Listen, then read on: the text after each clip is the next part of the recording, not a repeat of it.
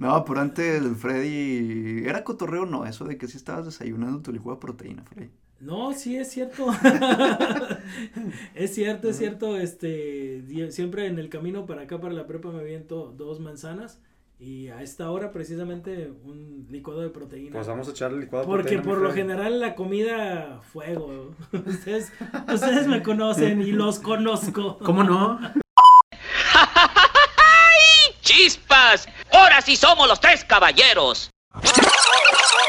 Pues como ya vamos retomando la dinámica y al parecer no se nos olvidó tanto el cómo hacer este podcast. Les damos nuevamente la más cordial bienvenida a un episodio más, el segundo de la tercera temporada de Los Tres Caballeros.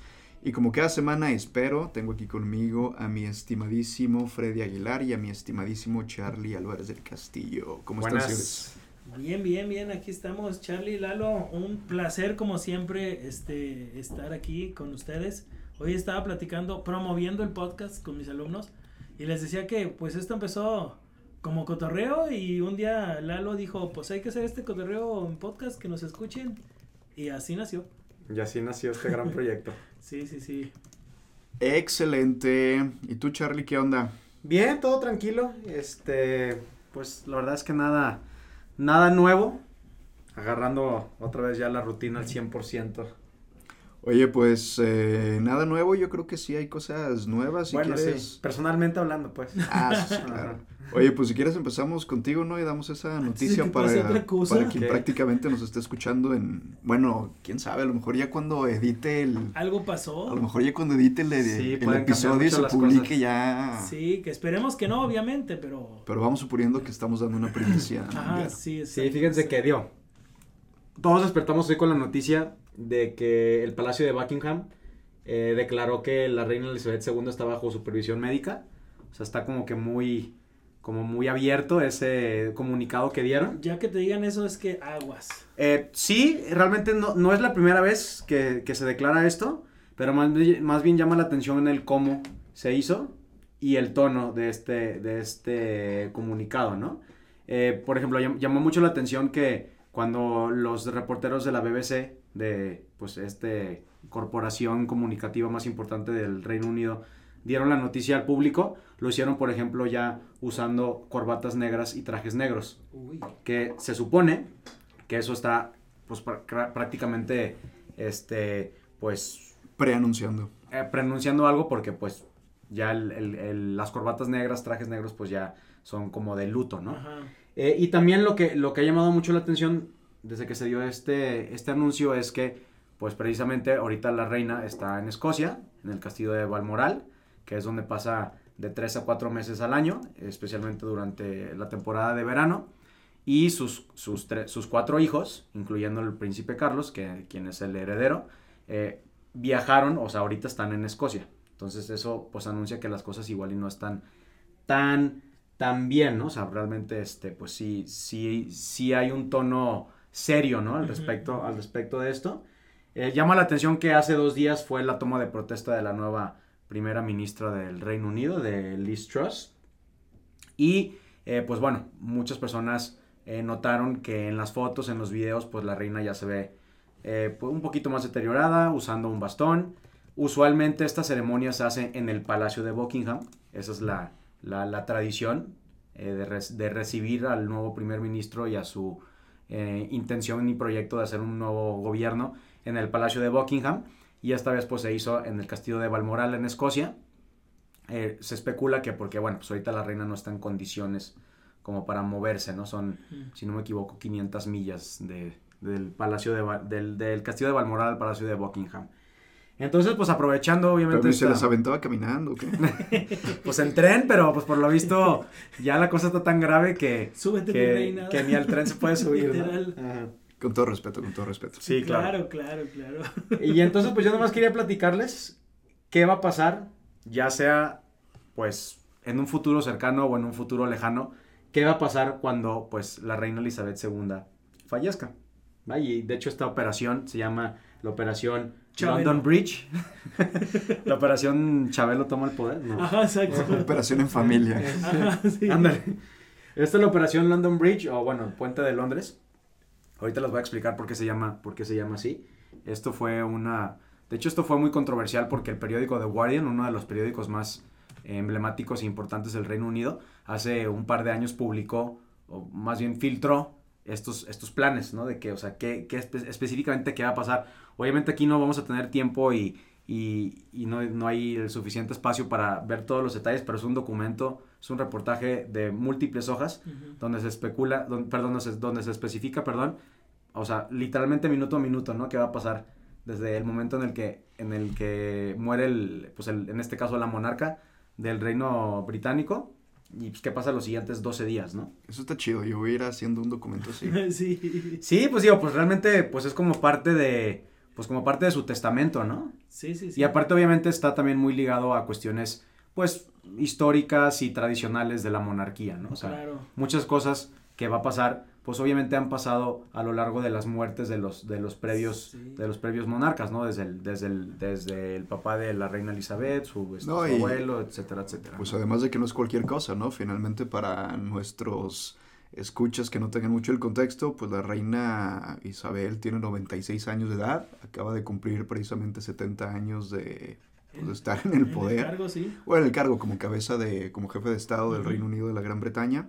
Entonces, pues sí, no es cualquier cosa. Exacto. Sí, sí, sí. Y, y como dice Charlie, todo es bien importante porque a estos niveles la forma es fondo. Exacto. O sea, dónde te van a enterrar, dónde va a ser la ceremonia, qué colores, o sea, todo, todo significa Sí. algo. Y todo está súper detallado. Les digo, esta- operación se llama London Bridge porque precisamente en el momento que pase esta situación, lo primero que va a pasar es que el secretario personal de la, de la, de la reina va a hacer una llamada telefónica a quien, a quien esté en el cargo de primer ministro. Si esto llega a pasar pronto, pues va a ser este, la señora Liz Truss, la nueva primera ministra de, de Reino Unido, en la que precisamente se le va a comunicar la muerte de la reina usando la frase de The London Bridge is down. Ok. Eso va a ser, esa es la frase que El indica. puente se va a caer. Exactamente. ¿Qué digo? Obviamente esto proviene de la famosa canción Ajá. del London Bridge is Falling Down, ¿no? Precisamente que habla de cómo este emblemático puente en la ciudad de Londres, ah, bueno, ha tenido múltiples tragedias, ¿no? Este, pues, eh, incendios, se ha, de- se ha caído muchas veces, no sé qué. Oye, Charlie, sería Ujú. bueno que dieras la fecha del día de hoy por cualquier cosa, ¿no? Hoy estamos a 8 de septiembre, Ok. grabando a las 11.20 de la mañana Del 2022. del 2022, este, hora local del centro de México. Sí, sí, sí, es, esperando obviamente sí. que, que todo este protocolo, pues que tarde años en llegar, ¿no? Sí, No- claro. Nunca le deseamos mal a nadie, Exacto. pero va a llegar algún día. Sí. Y entonces el, el secretario personal le va a avisar al primer ministro, esa, la- esa va a ser prácticamente la primera persona fuera de la familia real que se va a enterar de la noticia. Eh, obviamente en el, en el momento preciso que muera la reina Elizabeth II, automáticamente este, el príncipe Carlos se convierte en el rey de, de Inglaterra. El rey ha muerto, vive el rey. En este Exactamente, caso, la reina sea, muerto, vive el rey. O sea, en el, en el segundo que, que pase a otro plano la reina, automáticamente tenemos a Príncipe Carlos como, como rey. Eh, antes de que se anuncie al público, el primer ministro tiene la obligación de comunicarle a todos los gobiernos de la Commonwealth, o sea, estos, estos, estos países que de cierta manera todavía siguen vinculados a la, a la corona británica, y bueno, pues avisarles, y ya que se les avisa a los países de la, de la Commonwealth, ya es cuando se hace público. Ya es cuando el secretario. Para quien se pregunte quiénes son, nada más vea las banderas del mundo. Y todas las que tengan algo Todas las que ahí. tengan la Sí. del Reino Unido. Y bueno, y otros, otros países emblemáticos como el caso de Canadá, el caso de Australia, el caso de Nueva Zelanda, el caso de Jamaica. Todo el que tenga Este- banderita británica, bueno, los autos mini no, no cuentan. Ajá, exacto.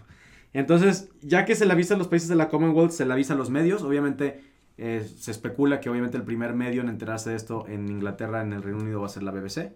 Y la BBC ya puede anunciar públicamente los, los hechos. Se espera que la BBC, inclusive las siguientes 12 días, no tenga ni siquiera programas que tengan que ver con comedia, que se respete, que se tenga un tono muy serio y muy de luto, en el que, bueno, como ya les comentaba, se pensaba o se tenía planeado que la noticia se diera usando trajes negros, corbatas negras, como lo hicieron con el anuncio de que el estado de la salud de la reina está un poco delicado ahorita. El segundo día empieza un periodo de 12 días de luto. Eh, el príncipe, bueno, ya el caso del rey Carlos va a viajar a cada uno de los cuatro países que conforman el Reino Unido, que esto es pues Inglaterra, Escocia, Irlanda del Norte y Gales. Va a pisar cada una de las cuatro capitales, o sea, es decir, va a viajar a Belfast, va a viajar a Cardiff, va a viajar a, Bel este, a ¿qué me falta? Londres, bueno, va a estar ahí. Londres, em, Belfast, Cardiff Eh, Glasgow. y Glasgow, ajá, perdón. En, el, en, el, en, en Escocia. Y bueno, va a acudir a servicios, digamos, memoriales, ¿no? En No, Edimburgo, ¿no? Es la capital. Edimburgo o Glasgow, no sé, fíjate, a ver, a ver, chécame mi, mi estimadísimo Lalo. No, creo que Edimburgo, ¿no? Sí. Sí, es Sí, Edimburgo. bueno, perdón, una disculpa, Edimburgo. Eh, luego, en el día 4, el cuerpo de la reina va a pasar a estar en Westminster. Oye, que, pero pues, el día es- 3 se avienta el viaje Sí. kilométrico. Pues, o sea, eso lo tiene que hacer rápido, ¿por qué? Porque en el día 4, el, el cuerpo de la reina va a entrar a Westminster, que pues es este, donde está el, el- el parlamento, el famosísimo Big Ben. Este, y precisamente se espera que la familia real haga una guardia de honor. Ok. Ahí va a estar los siguientes cuatro días y pueden, la reina va a poder recibir visitas públicas, o sea, de cualquier persona que quiera ir a, a rendirle este, memoria. Así Eh. a casquete abierto. Creo que, creo que se abre y se cierra dependiendo de ahí de circunstancias. Órale. Pero el caso es que 24 horas, 23 horas por día, una hora para que precisamente fam- la, familia real y toda la familia, toda la gente que esté involucrada pueda pues este cambiarse o tener un poquito más de, de privacidad, etcétera, ¿no? Ahí les va. Les digo, este es un documento larguísimo. eh, pero así como para hacerlo más corto, ya eh, hasta el día 12 de su muerte es el funeral de Estado. Ya, o sea, cuando ya se va a enterrar a la, a la reina. ¿Dónde va a ser esto? Esto va a ser en el castillo de Windsor, que está a unos kilómetros de, de la ciudad de, de Londres, también uno de los, pues, de los palacios, de los castillos de la familia real.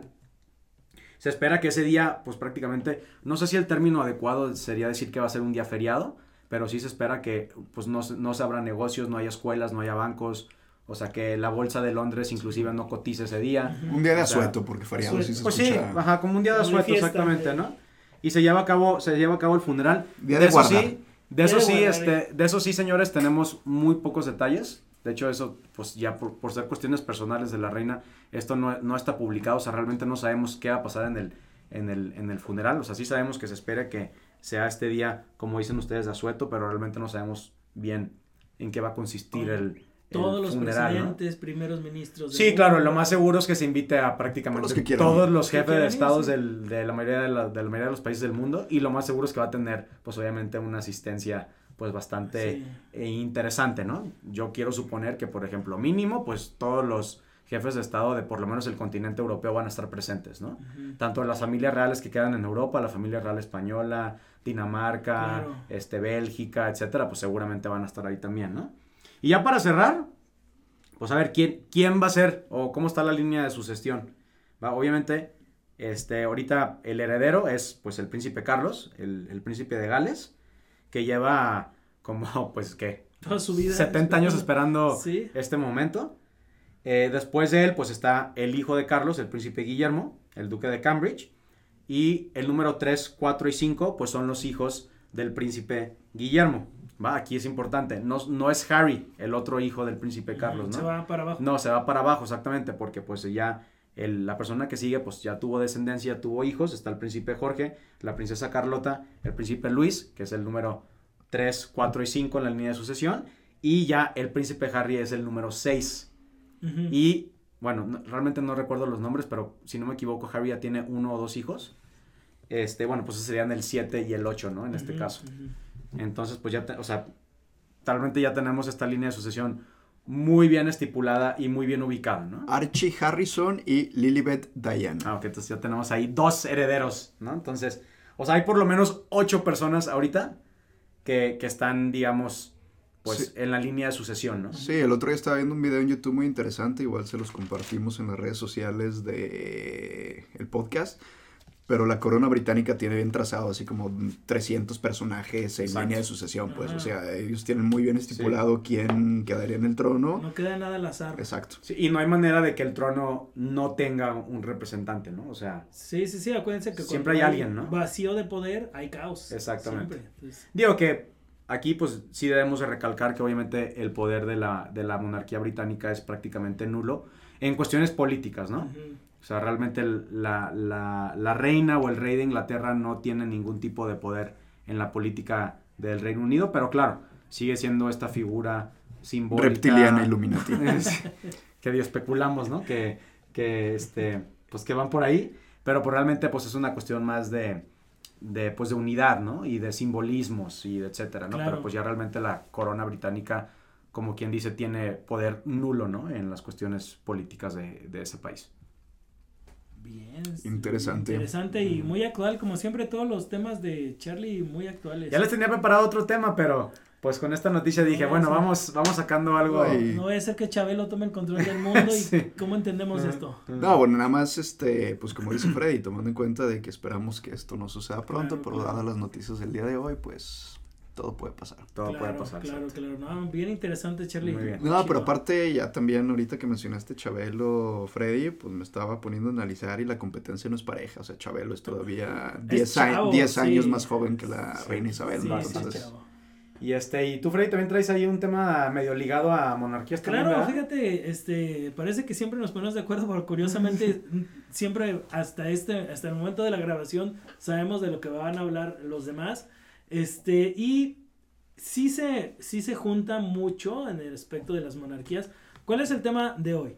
Eh, si les preguntamos a cada uno de nuestros oyentes, a ver, ¿cuál fue la causa de la Primera Guerra Mundial?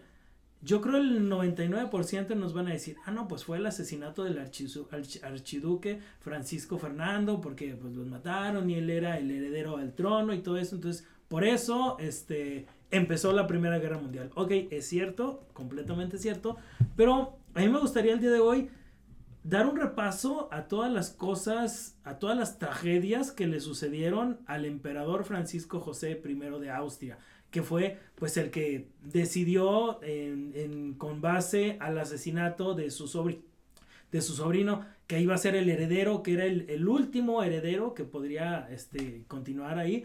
Eh, empezar la guerra. Entonces, ¿qué fue lo que le sucedió?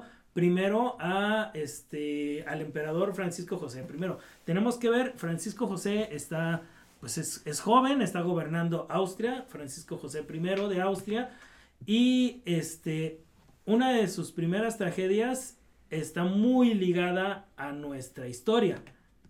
¿Cuál es esa primera tragedia? Pues que Benito Juárez le mata aquí a su hermano. Aquí en México este, llega Maximiliano de Habsburgo y Maximiliano era el hermano menor de Francisco José.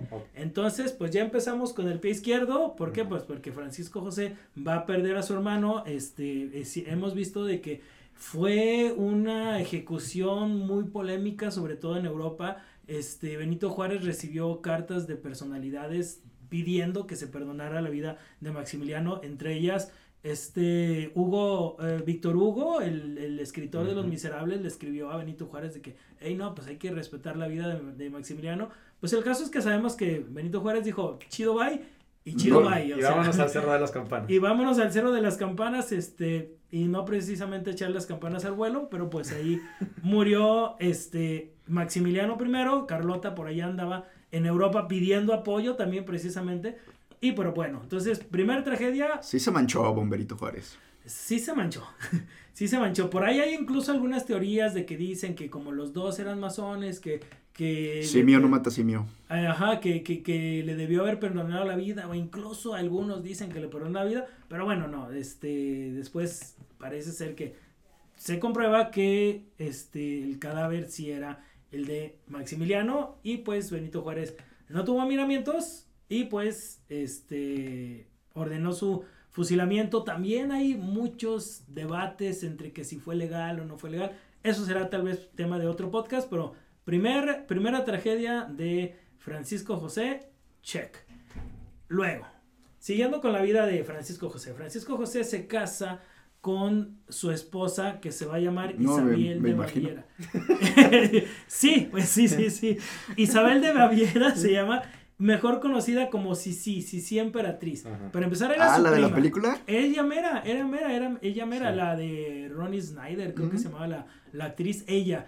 Porque hay varias películas de Sisi Emperatriz. Sisi Emperatriz, haz de cuenta que era la princesa Diana del siglo XIX. O sea, la gente la amaba, era así como súper bonita y buena onda, la gente, o sea, todo el mundo la amaba. Incluso el emperador también la, amaba. De hecho, eh, eh, pasa algo muy parecido, este, según recuerdo, eh, con lo que pasó con la princesa Diana, porque al emperador Francisco José, sus tías le... Ah, la elegida para que se casara con él era la hermana de Sisi, que también que son primos. Y ándale que cuando ve a la hija, a la hermana menor, que tenía 15 años, el emperador tenía 23 en ese momento, pues se queda enamorado de la chavita de 15 años y él elige casarse con Sisi en vez de con su hermana Elena, creo que se, se llamaba su hermana. Entonces, pues en ese momento ya se, se decide que deciden que se van a casar. Y pues Francisco José está muy enamorado de ella, Sisi también, viven ahí muy felices los dos empiezan a tener descendencia, tienen dos hijas primero, todo parece así como que, ah, no, pues todo está súper bien, todo va, bien la cosa. Nace la segunda hija y eh, va a haber un viaje. Si sí quiere hacer un viaje, si sí le encantaba hacer viajes, si sí Emperatriz le encantaba hacer viajes por todo su reino, Austria-Hungría, los dos ahí. Pero sí, sí siempre tuvo muchos problemas con la suegra, con Sofía siempre, siempre tuvo muchos, muchos problemas. Este, ¿Por qué? Porque Sofía quería que, que Sisi fuera como Carlota.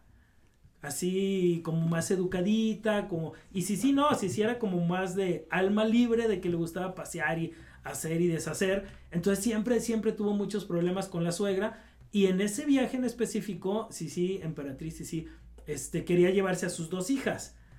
Y la suegra, no, no te las lleves, están chiquitas, se, les puede pasar algo. Y, y, la emperatriz, no, no me importa. Sí, sí, sí, sí, la, suegra, no, no, no, no. no, no, no, no, literal. literal. Este, y ándale, que en el viaje se les muere la chavita. La, la, la, la niña se llamaba Sofía Federica. ¿De qué? Toma, este, le dio tifus.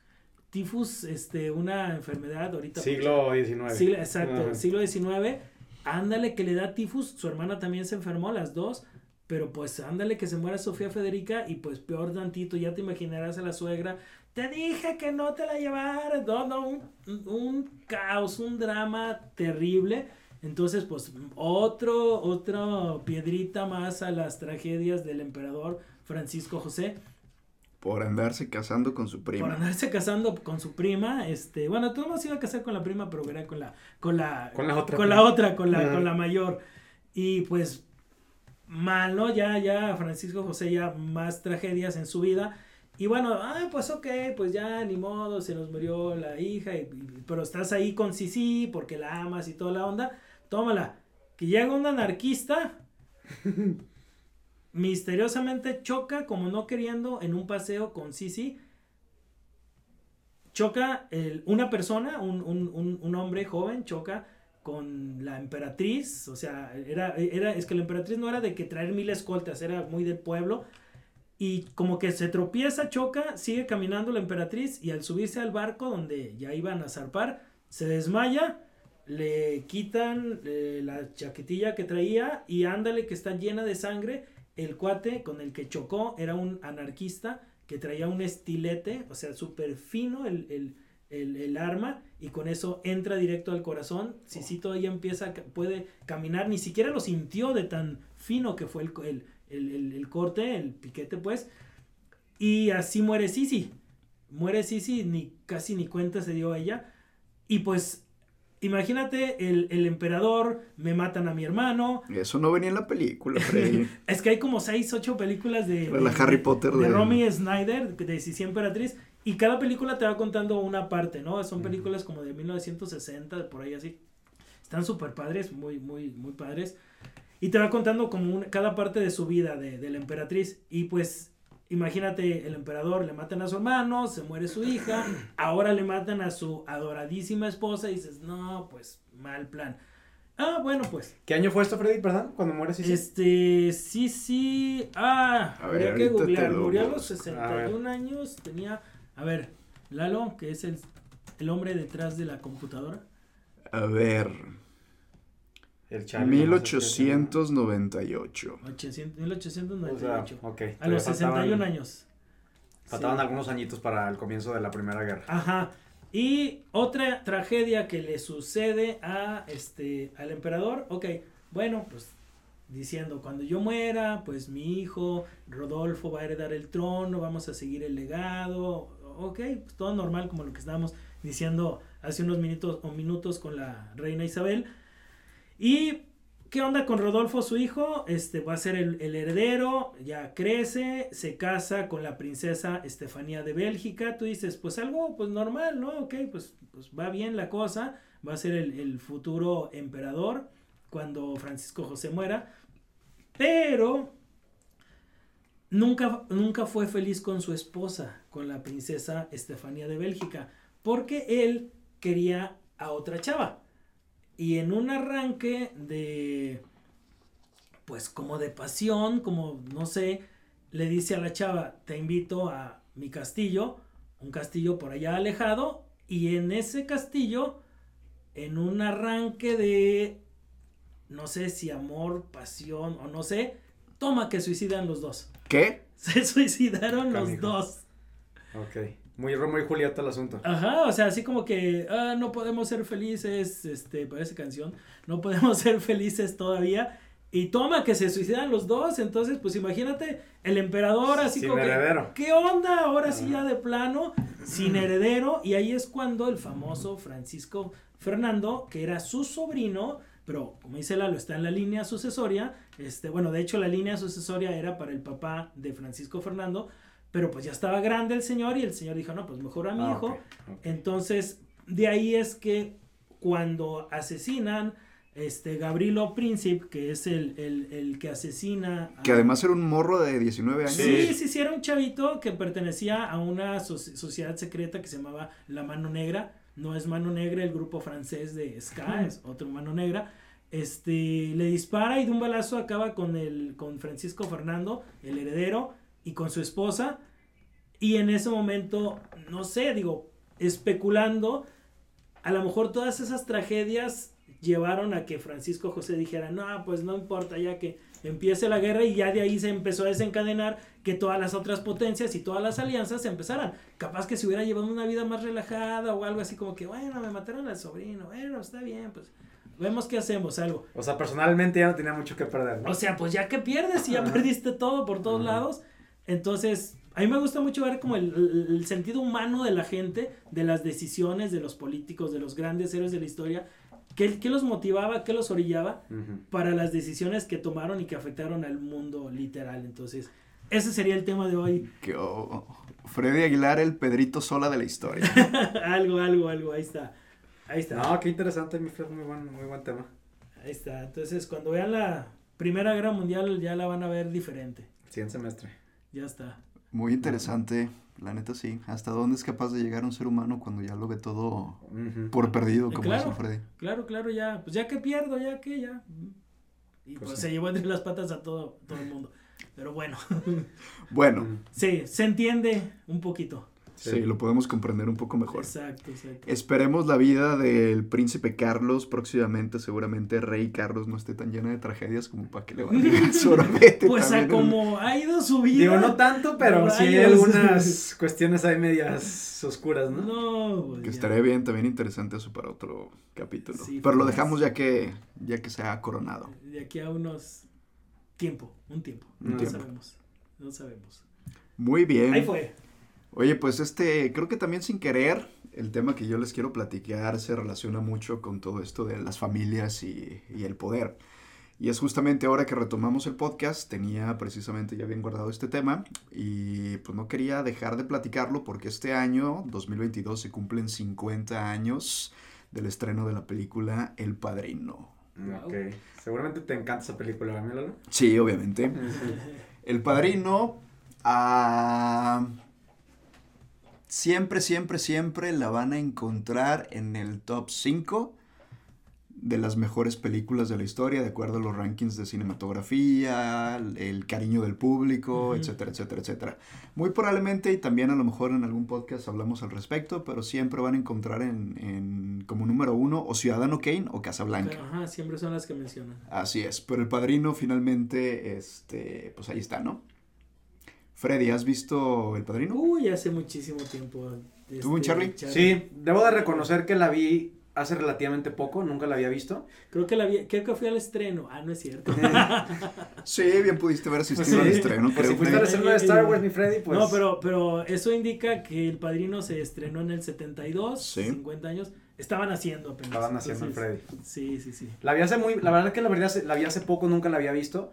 Sinceramente me daba flojera verla.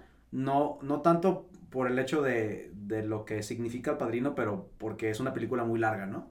Entonces siempre decía, ah, la veo, la voy a ver el siguiente fin, voy a ver el siguiente fin, voy a ver el siguiente fin. Y en un vuelo internacional de varias horas, estaban las pantallitas de, del avión y dije, ah, pues ahorita es cuando, Ahorita es cuando, Y ahí, y ahí me la eché, o sea, esto fue hace 3, 4 años apenas. Sí, en efecto, es una película de 177 minutos de, de duración. Si un día usted no la ha llegado a... Si alguno de nuestros escuchas no la ha visto, se la recomendamos bastante. Si tiene tres horas de su tiempo que dedicarle. O un vuelo en un avión. O un vuelo a, un vuelo a Shanghái. No, pues te aventaste toda la saga, pude, me pude haber echado todas las sagas. Ah, bueno, claro, porque para quien no lo sepa, también se trata de una trilogía. La verdad es que El Padrino, El Padrino 3, que de hecho ha sido reeditada el año pasado con un nombre diferente para pues desligarla un poquito de las dos primeras que son magníficas, porque la verdad es que El Padrino 3 fue un fiasco total. ¿Ya malita? Sí, no, la tienes que ver si ya te adentraste en la saga, pero sí deja muchísimo que desear. Pero bueno, les platico a grandes rasgos. El Padrino, una película estrenada en 1972, basada en el libro homónimo, también El Padrino, escrito por eh, Mario Puzo. Se trata de un bestseller, el primer bestseller que se escribe alrededor de la existencia de la mafia italiana. La influencia de la mafia italiana en los Estados Unidos, que todavía para el momento de su estreno, a 1970, bueno, el momento de publicación del libro, poquito antes de los 70 y de la película en el 72. Acuérdense que por ahí mi estimado J. Edgar Hoover todavía negaba la existencia de la mafia y un poder detrás de las sombras, en el cual pues no pasa absolutamente nada, ¿no? Eh, la mafia italiana, sobre todo enfocada a la influencia que tenían en la ciudad de Nueva York, bueno, que siguen teniendo, aunque por ahí, según los artículos que he leído, no se compara con el que llegaron a tener en esta época, sobre todo enfocada a estas famosas cinco familias que forman parte de un comité de administración de este clan, sociedad secreta, cártel de influencia en diferentes eh, sectores económicos, tráfico de alcohol, tráfico de, pues ahora ya de estupefacientes, etcétera, etcétera, etcétera, ¿no?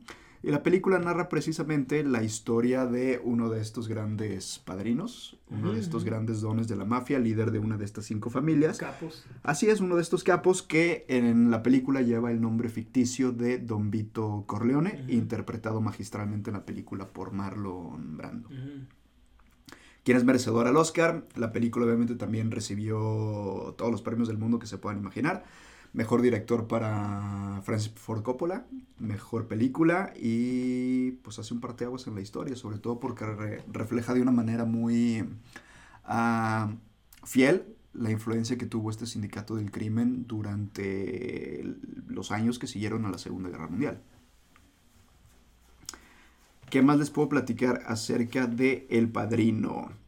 Ah, es que no les quiero contar más porque seguramente hay muchos escuchas que, que dado flojera. La van a ver. Sí, o que ya no es tan popular, pero todo enfocada finalmente hacia el surgimiento del poder de la familia Corleone, como la distribución del poder queda entre la familia a través no necesariamente de la herencia, sino a través del quién tiene los pantalones o quién verdaderamente tiene las posibilidades de reemplazar al al don, de reemplazar al abuelito que tiene todo el poder, que fundó la compañía y, ya saben, las típicas peleas por los terrenos.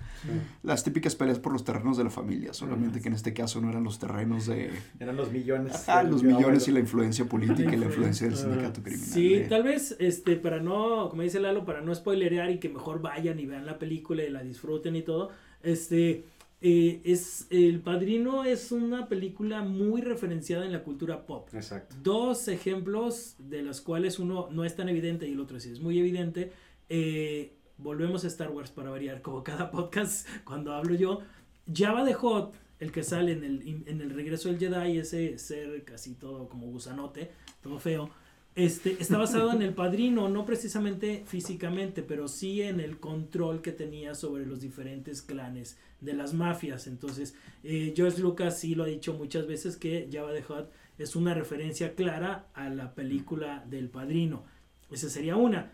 Y la otra eh, referencia también muy de cultura pop, Eh, tal vez, no sé si ustedes este, ya vieron la película Zootopia. Este, cuando es una película, pues, cuando mi niña tenía como cuatro años, este, ¿qué vas a ver Zootopia? Yo dije, ay, qué aburrido. Porque. No, está buena. o sea, Había, habíamos visto la de Charlie Brown, la de Snoopy, como un mes antes y había estado súper aburrida. Y yo no sabía ni qué onda con Zootopia. Este, y yo decía como que, ah, pues vamos pues, y dije, oh, voy a quedar dormido. No, hombre, está buenísima, está, muy padre, está buena. Y aparece claramente una referencia al padrino. Hasta habla de la misma forma. Así igualito, la familia y todo. Entonces, está muy padre, está muy padre. Y pues es otra referencia a la película. Esas serían las dos referencias que me vienen así ahorita que está hablando Lalo. Y ahorita que estaba hablando Lalo, me acordé de un episodio, eh, el, no, no episodio, digo episodio histórico, de cuando la mafia italiana ayudó a Estados Unidos en la Segunda Guerra Mundial. Sí, la verdad es que la mafia ha estado más metida en la historia reciente de los Estados Unidos de lo que nos podemos dar cuenta. De hecho, me gustaría a lo mejor en el siguiente podcast hablar un poquito del surgimiento de la mafia como tal y de todos estos... Las elecciones en el 60 de Kennedy. Sí. Muy, muy, muy teñidas por la, por la mafia italiana. E incluso de acuerdo al pensamiento de muchas personas e investigadores de, pues precisamente a la historia de los Estados Unidos del siglo XX, también muy metida en el asesinato del presidente Kennedy, ¿no? Sí, sí, sí, este, una de las tantas teorías que hay de Kennedy, por qué murió. Pero, por ejemplo, esta vez, así como antes de que se me escape, eh, si se acuerdan, la Segunda Guerra Mundial, pues Estados Unidos. No, la neta no me acuerdo.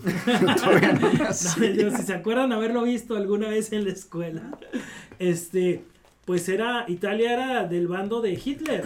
Entonces, Estados Unidos pues iba en contra de Italia y hubo un momento en que los astilleros y las, los muelles eh, de Estados Unidos, que de ahí iban a partir los barcos y todo con provisiones y armas rumbo a Europa en contra de Italia, llegó un momento en que los trabajadores se negaban a hacerlo. ¿Por qué? Porque la mayoría de esos trabajadores eran italianos.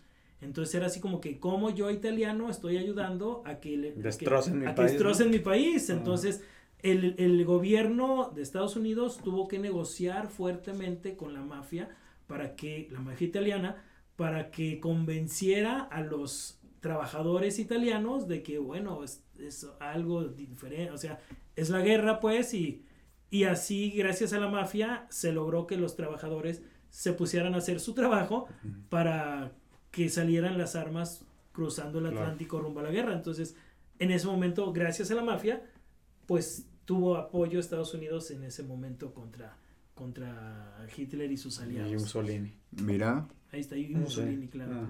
Muy bien. Ahorita me acuerdo. Excelente acotación, Freddy. Ahí fue. No, y como también mencionabas hace rato, Freddy, probablemente se trate de la película con más eh, referencias imitadas o que ha dejado la posteridad en la cultura pop se la recomendamos bastante. También nada más como mera acotación, pues es la película que lanza el estrellato eh, después de interpretar a Michael Corleone, el hijo de Don Vito Corleone, este Al Pacino.